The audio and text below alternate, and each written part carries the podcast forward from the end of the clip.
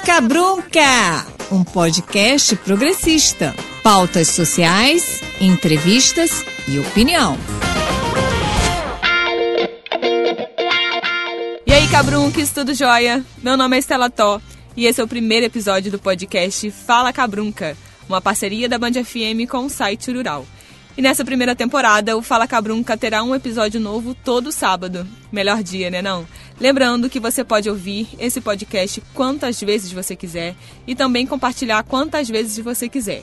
O Fala Cabrunca fica disponível no site Rural, no Spotify, no Deezer e também nas plataformas Google Podcast e iTunes. Nesse primeiro episódio, a gente vai abordar sobre um tema muito delicado e complexo, que é a violência contra a mulher.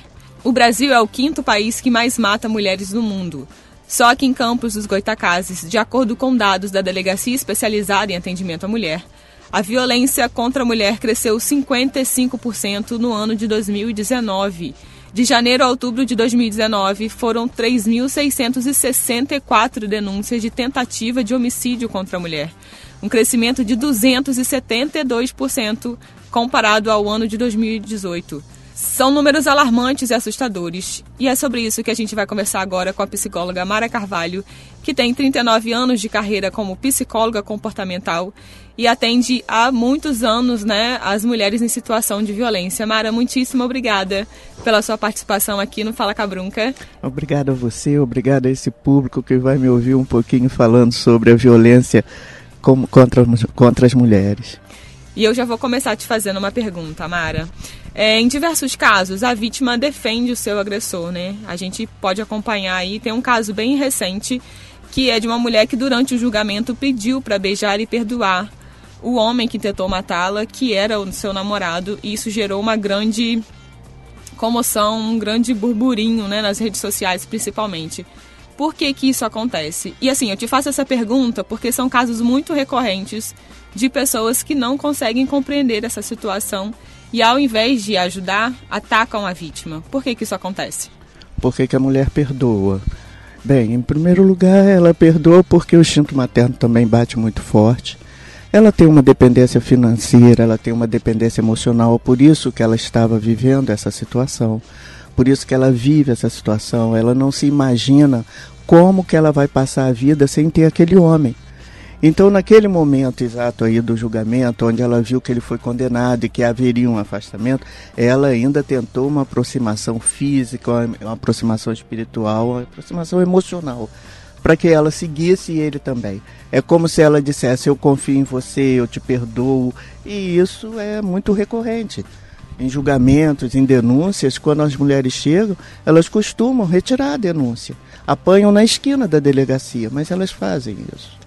E por que que isso acontece para a mulher? Como que a gente pode ter um olhar mais empático para uma mulher numa situação dessas? Bem, essa mulher ela vive 24 horas sob ameaça de morte e sob ameaça do, do se você me deixar, eu vou te matar. Então, mesmo quando ela está numa situação onde ela está protegida pela lei, a, a né, a, a, segurança pública está ali ao lado dela, mesmo nesse momento, ela tem isso na mente dela. Eu posso ser morta por esse homem. Então, ela vai e ela consegue um jeito de diluir essa ansiedade toda, porque ela vive constantemente achando que ela vai morrer e que ela vai ser morta, né? Que ela vai morrer não, que ela será morta pelo aquele agressor, pelo aquele homem esse homem, esse agressor, é, ele segue um padrão, né? Um padrão bem peculiar e particular das histórias, das, das antecedências da vida dele. Eu gostaria que você falasse um pouquinho de qual é o padrão desse agressor. Olha, eu sempre olhei o agressor dividindo em dois grupos. Primeiro, nós temos o caso do alcoolismo, onde ele se torna agressivo porque ele está alcoolizado. Né? Isso é muito comum, muito incomum nós temos em periferia, né, em famílias de baixa renda, isso é mais comum, a agressão vinda por conta do alcoolismo. E temos também o agressor, né, que é o, o que a gente chama de misógino, que é aquele homem que teve uma criação onde ele não se viu protegido ou defendido pela mãe, A mãe era permissiva porque ela era vítima de violência doméstica. Então ele, esse agressor, tinha um pai que agredia a mãe, que agredia muito a ele. Então ele teve uma infância vivendo situações bizarras, de muita violência. Então ele cresce alimentando aquela, aquela insatisfação com a figura feminina porque ele não teve uma mãe que o protegesse, que o defendesse. E aí ele acaba vindo à rua, à medida que os anos passam, ele começa a procurar uma mulher. E normalmente eh, essa mulher é uma mulher muito boa, é uma mulher muito honesta, que ele procura porque é a referência materna que ele tem, então ela tem que ter grandes qualidades. E ele começa a destruir essa mulher com todo tipo de verbalização, acabando com a autoestima dela. Se é bonita, ela se torna feia, se é alegre, ela se torna triste, depressiva. Então ele vai destruindo essa mulher aos poucos. Em contrapartida, essa mulher também tem um caso de algum tipo de vício na família. Seja um pai alcoólatra, seja um pai que era viciado, porque as pessoas pensam que vício é bebida e droga. Não, vício é jogo, vício é, é, mentira, vício é dormir demais, vício é trabalhar demais, vício é viver no bar da esquina mesmo, às vezes sem beber, vício é abandonar a família. Então existem várias formas de vício. E ela provavelmente teve um pai que foi viciado também, né? Ela pode ter tido um pai que tenha, tinha por hábito ter amantes, né? Então, quando ela encontra aquele homem, aquele misógino, que no princípio ele é um príncipe, esse homem era um príncipe, ele não chega como agressor, ele não chega como um, um homem violento, ele chega como um homem, um cavalheiro, né? Onde ela é muito bem tratada, ela é muito mimada, ela é muito presenteada, ela recebe mensagem toda hora, ela recebe bom dia, boa tarde, boa noite toda hora. Aí depois que ela se desarma para esse amor, que ela vê como um amor, aí ele começa o processo de violência. E ela começa a querer correr atrás desse homem que ela conheceu. Só que esse homem que ela conheceu, esse homem não existe. Esse homem foi moldado só para fazer o processo, a dança da sedução. E esse é um processo consciente, Mara? Essa, essa quebra da mulher, essa atitude, essas ações, esse padrão é consciente? Não vejo nenhum dos dois como consciente. Por todo o tempo de experiência, elas começam a entender essa situação depois que elas vão para um processo de terapia ou quando elas chegam num serviço público de atendimento a mulheres. E eles também não têm muita consciência disso. Inclusive, eu, eu, há muitos anos falei que Campos precisava ter um grupo de homens, um grupo para tratar esses homens. E eu acho que o juizado iria amar isso daí, iria dar maior força para que, para que a gente pudesse instalar esse serviço aqui. Explica de uma forma resumida para gente o que é misoginia. Hum, hum. Miso, ódio, genia, mulher. É o homem que tem ódio de mulher. Não pense que ele é homossexual, de maneira nenhuma está passando longe disso. O homem que odeia a mulher é o homem que se sente mal por a mulher ter capacidades, potenciais, dons, qualquer coisa que ele ache, ache que seja a mais do que, do que ele é capaz de ter. Entendeu? Então o misógino é um homem que odeia a mulher e ele faz tudo para destruir essa mulher. Se ela é bonita, ele diz que ela está ridícula, está querendo, tá que nem uma palhaça, querendo aparecer. Se ela veste uma roupa bonita, para quem que ela está vestindo? Ela é feia do mesmo jeito, né? Tá querendo aparecer para quem? Tá igual uma vadia. E daí para baixo, vadia é pouco, vadia é elogio, né? Se ela tá sorrindo, é tá mostrando esses dentes feios para quem? Aí ele vai, chega em casa, quebra os dentes dela. Então é sempre essa coisa do, do misógino. Ele não, ele não permite que ela seja, que ela tenha vida própria, que ela tenha gosto, que ela, que ela seja uma profissional atuante. Ele está sempre pronto para colocá-la para baixo. Quanto mais para baixo, mais feliz ele está. E ele tem muito comportamento de barata, que eu chamo, né? É aquele que bate hoje e te beija amanhã de manhã. Então de manhã ele está morrendo de arrependimento, ele é capaz de chorar dizer que nunca mais vai fazer aquilo, que ele perdeu a razão, que ele não sabe onde estava com a cabeça, que ele ama demais, que ele sentiu ciúme demais e ela, pá, cai. Aí começa todo um processo de novo. Então a barata, ela tem esse comportamento, né? Ela morde e sopra. Então esse homem também faz isso. Quando a mulher vai para o tratamento, ela começa a entender a organização dessa conduta.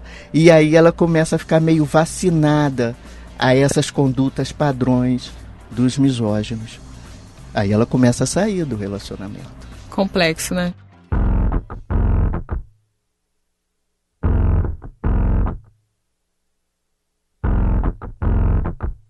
Cadê meu celular? Eu vou ligar pro 80. Vou entregar teu nome e explicar meu endereço. Aqui você não entra mais, eu digo que não te conheço. E jogo água fervendo se você se aventurar. Eu solto o cachorro e apontando pra você, eu grito pé. Eu quero ver você pular, você correr na frente dos vizinhos. Você vai se arrepender de levantar a mão pra mim. Cadê meu celular? Eu vou ligar pro 80. Vou entregar teu nome e explicar meu endereço. Aqui você não entra mais, eu digo que não te conheço. E jogo água fervendo se você se aventurar. Eu solto o cachorro e apontando pra você, eu grito pé. Eu quero ver você pular, você correr na frente do vizinho. Você vai se arrepender de levantar a mão pra mim. E quando o Samago chegar. Entrega teu baralho, teu bloco de pule, teu dado chumbado, põe água no bule. Fazendo ofereço um cafezinho, cê vai se arrepender de levantar a mão pra mim.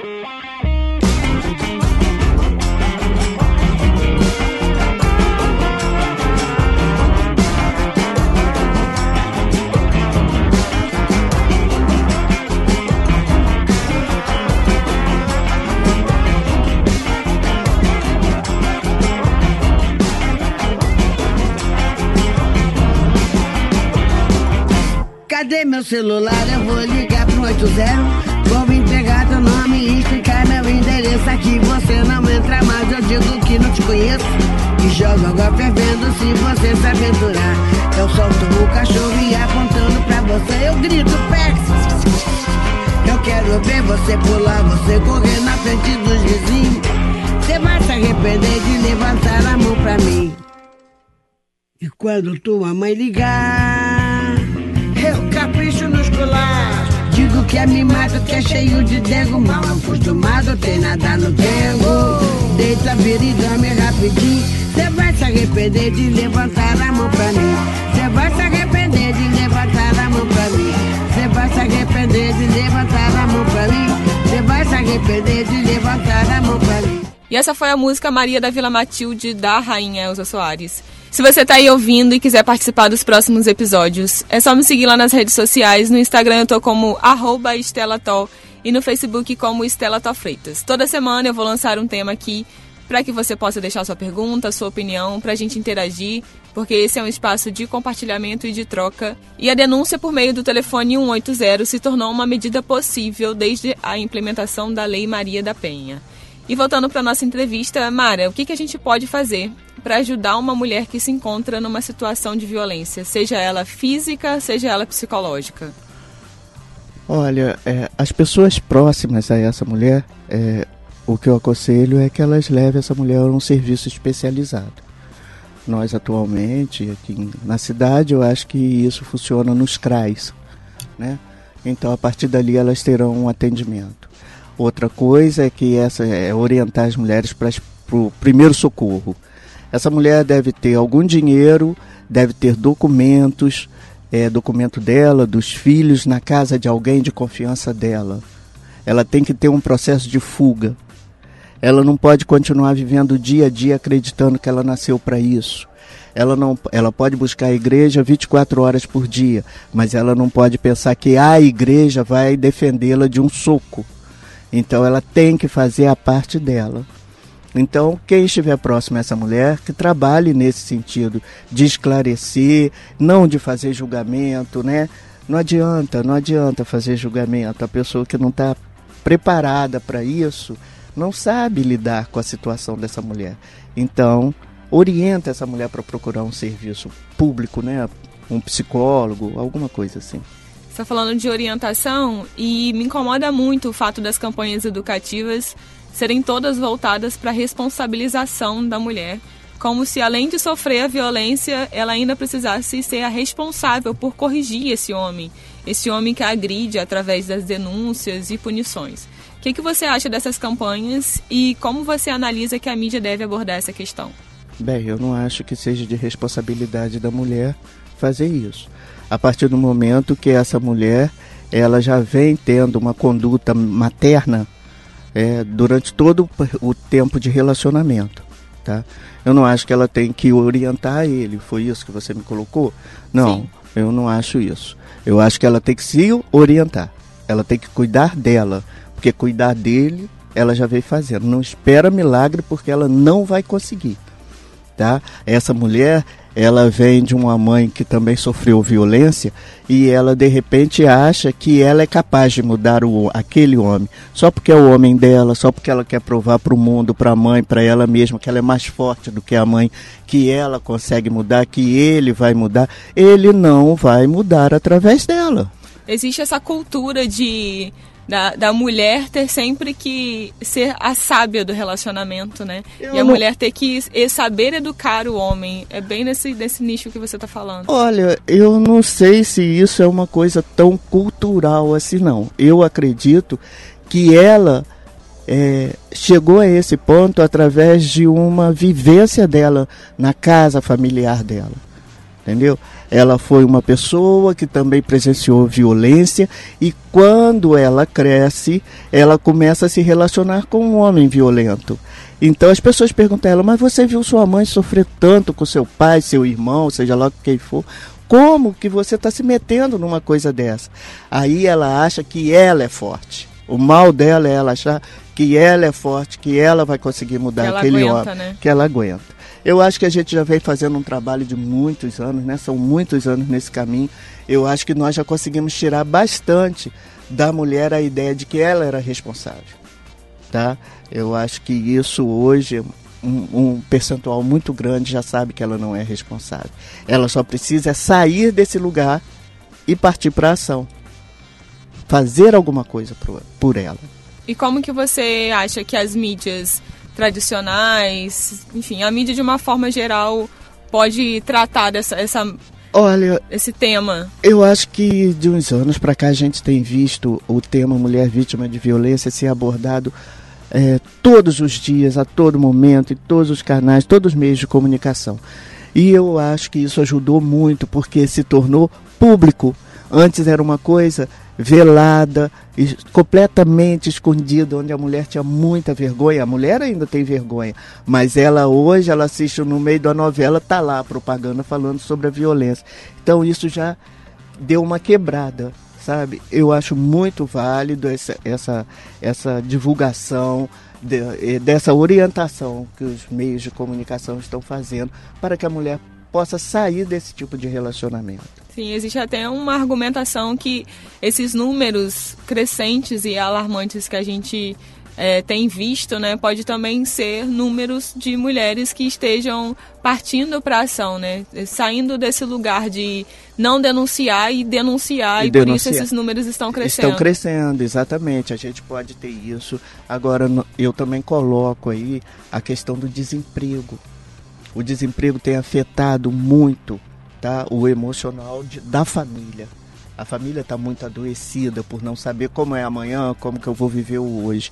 Então, a violência, a insatisfação, a depressão também veio por conta disso. E também, graças a Deus, né, as mulheres tomando atitude, reagindo mais, né, denunciando mais, se protegendo mais sabe? Eu só uma coisa que eu sempre me entristeci muito é quando as mulheres eram eram como se diz, elas eram acusadas da violência.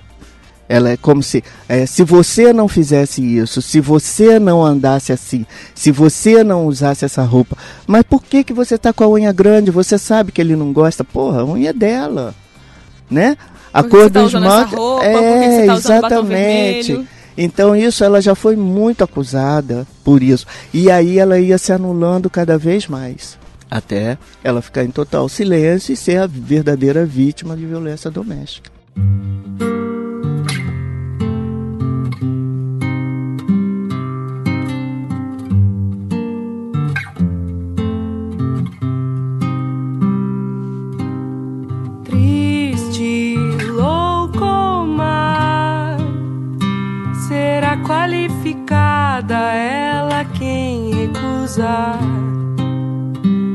Seguir receita tal,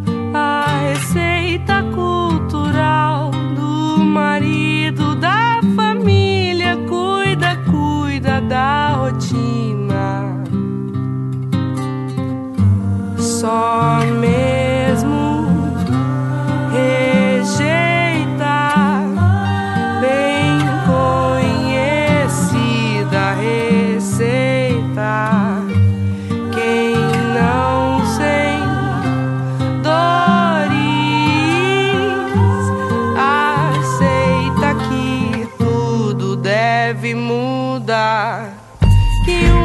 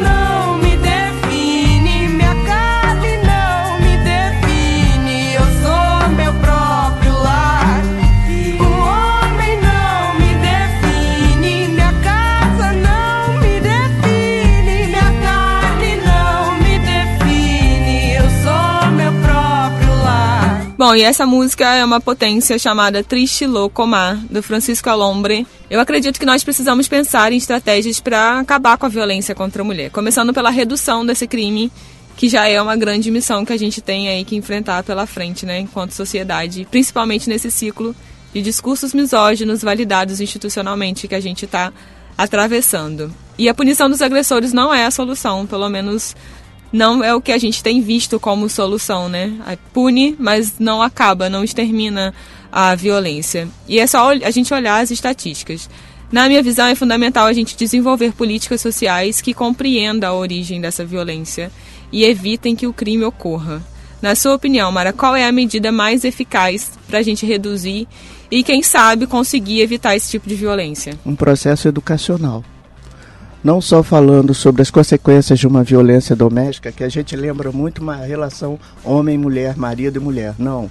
A violência doméstica, a violência contra a mulher é do filho, é do vizinho, é do pai, é do avô. A violência doméstica é, é, está presente em outras relações também. Tá? Mas quando você escuta violência doméstica, pensa logo namorado, marido, noivo, não é assim. E ex-marido. Não é assim.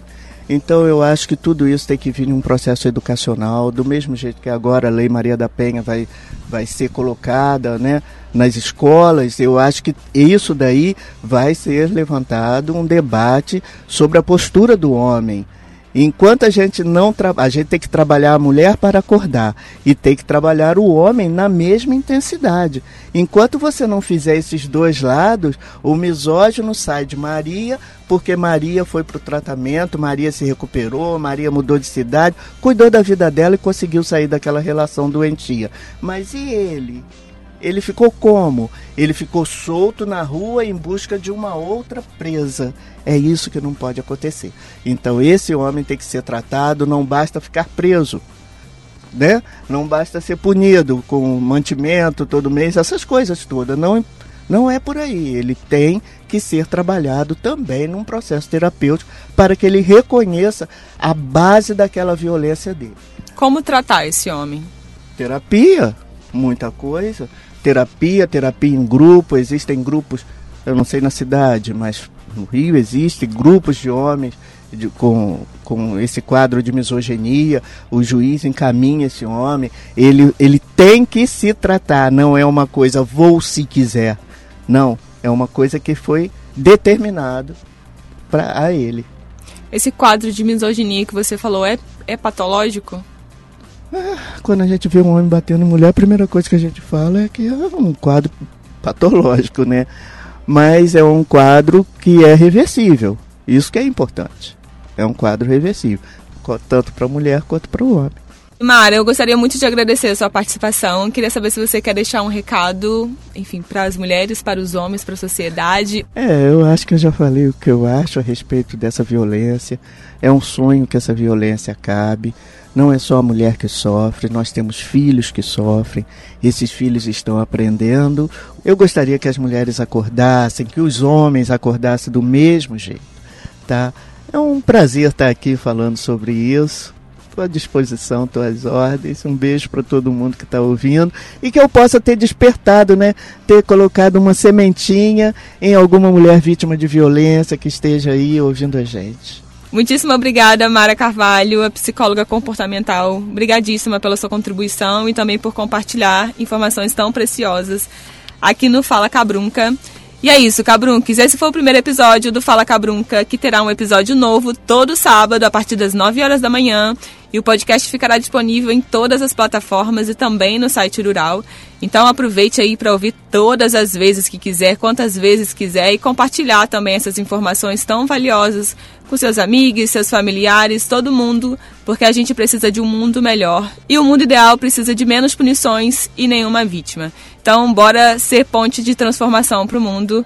Beijo e até o próximo episódio.